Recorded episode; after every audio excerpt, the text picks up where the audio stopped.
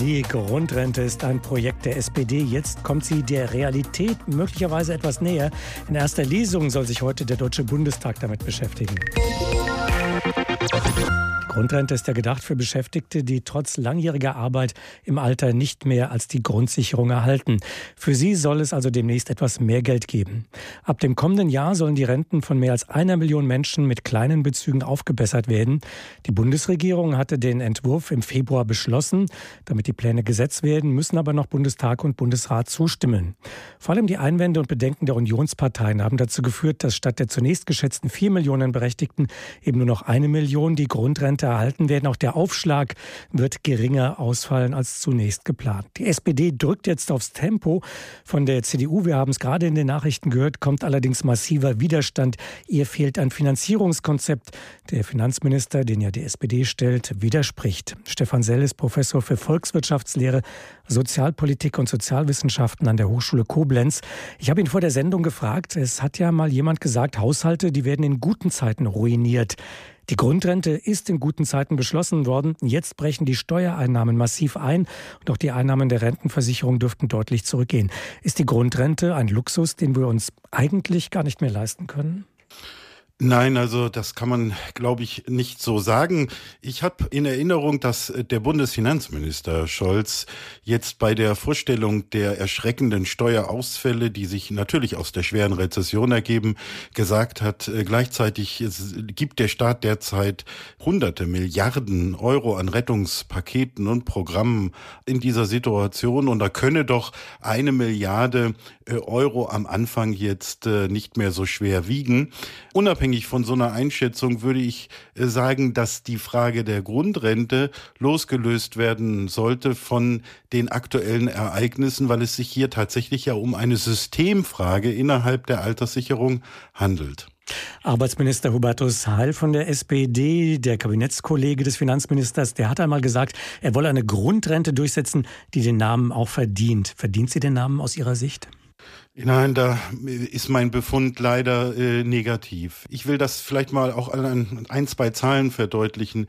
Als Hubertus Heil im vergangenen Jahr seinen ersten Entwurf für eine Grundrente vorgelegt äh, hat, da ging sein Ministerium noch davon aus, dass über drei Millionen ältere Menschen von dieser Leistung dieser Erhöhung ihrer Renten, ihrer mickrigen Renten profitieren würden. Mittlerweile sind wir bei 1,1 Millionen angekommen, die davon profitieren sollen.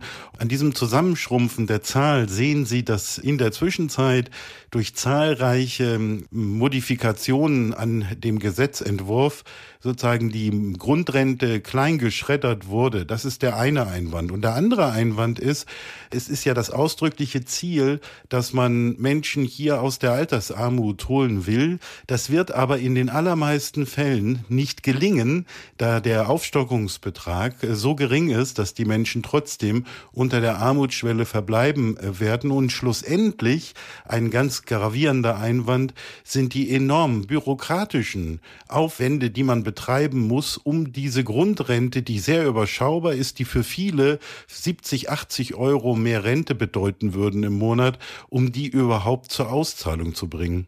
Nun hat es ja einige Kompromisse gegeben, klassische Kompromisse könnten noch Wohlmeinende sagen, bei diesen Verhandlungen zwischen Union und SPD, gerade was die Voraussetzungen angeht für diese Grundrente. Leistet die aber nicht eben doch das, was im Kern ja die Idee war, Menschen im Alter eben nicht von Hartz IV oder von der Grundsicherung allein leben zu lassen?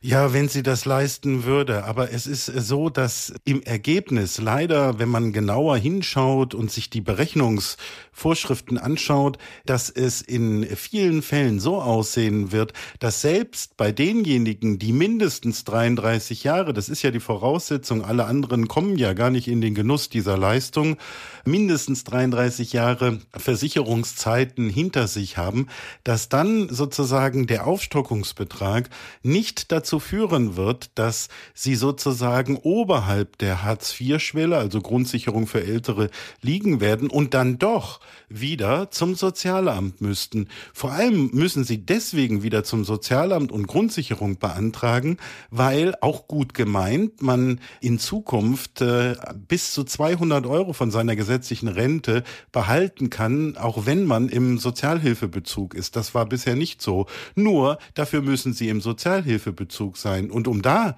reinzukommen, müssen sie sich der umfassenden Bedürftigkeitsprüfung unterwerfen, die man ja gerade vermeiden wollte. Das war ja die ursprüngliche Absicht von Hubertus Heil und der SPD.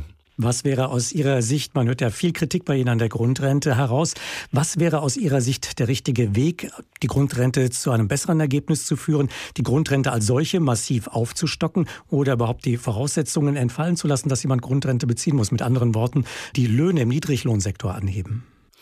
Ja, mit dem letzten Punkt legen Sie natürlich den Finger auf die Wunde.